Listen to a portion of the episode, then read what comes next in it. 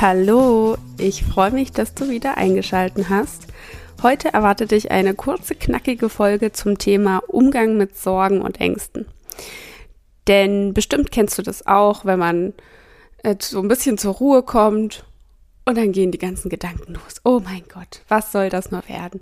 Was soll das in Zukunft werden? Und äh, wie, wie soll es im Beruf weitergehen oder mit meiner Beziehung oder mit Freundschaften? Oder mit der Gesundheit, je nachdem, worüber du so grübelst. Und dann versinkt man so in diesen ganzen Gedanken und Sorgen. Und demzufolge natürlich auch in diesen Gefühlen dazu. Und es geht jetzt nicht darum, dass ich denke, dass wir permanent positiv denken sollten. Das ist Quatsch, das funktioniert nicht, das kann keiner und das muss auch nicht sein. Denn wir sind ja nun mal am Leben und dazu gehören alle Facetten von Gefühlen, die wir so haben können. Aber das Ding ist, wie sehr willst du wirklich in diesen Gedanken versinken? Weil oft kommen wir da sehr schwer wieder raus. Und mein Tipp, um das Ganze etwas zu unterbrechen und vielleicht einfach besser einschlafen zu können, äh, ist folgender.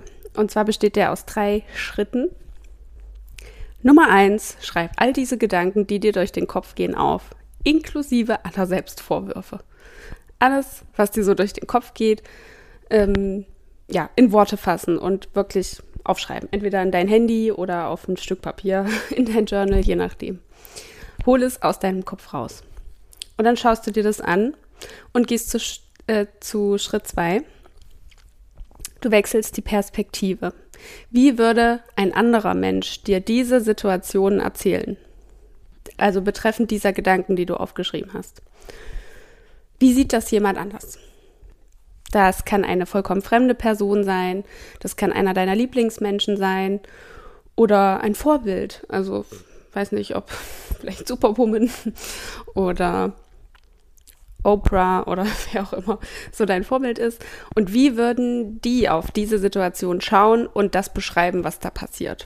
Würden die das genauso sehen wie du?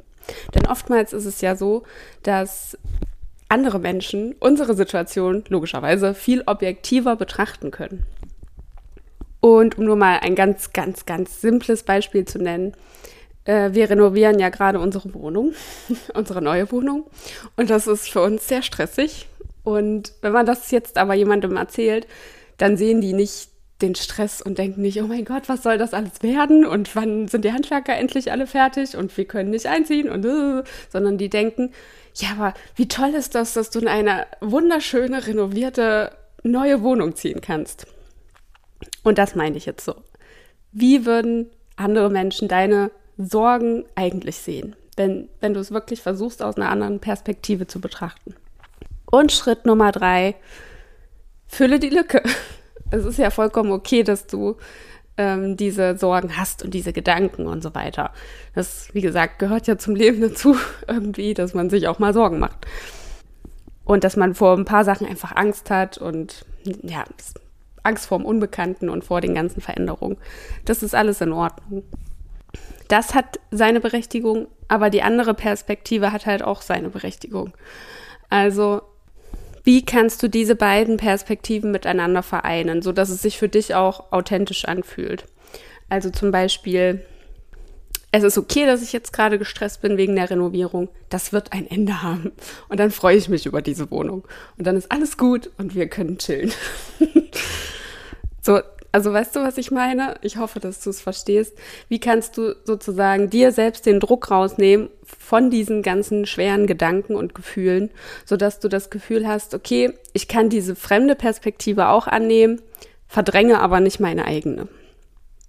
Wie könnte das denn in Zukunft sein? Glaube ich daran, dass es eventuell irgendwann anders ist?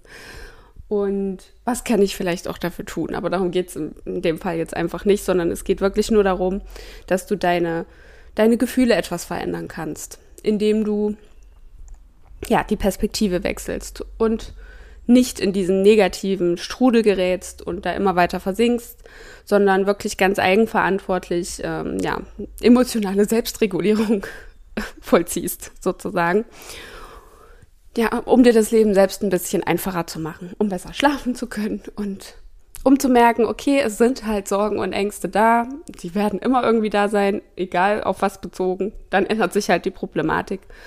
Aber wie gehe ich damit um? Muss ich darin versinken oder kann ich mich da selbst halten und kann ich das Ganze selbst verändern und äh, ja, loslassen, mich besser fühlen, bevor ich wirklich nur noch daran denke. So, ich hoffe, du probierst das einfach mal aus. Es sind ganz einfache Schritte. Natürlich am besten alle drei Schritte auch wieder aufschreiben, nicht nur den ersten. Und ähm, ja, für mich geht es jetzt weiter. Heute mit Umzug. deswegen, deswegen wird die Folge etwas kürzer und knackiger als sonst. Und ich hoffe, es nützt dir natürlich trotzdem was. Ich habe versucht, es auf den Punkt zu bringen. So, dann hören wir uns hoffentlich nächste Woche wieder und viel Spaß oder, oder viel Erfolg beim Ausprobieren.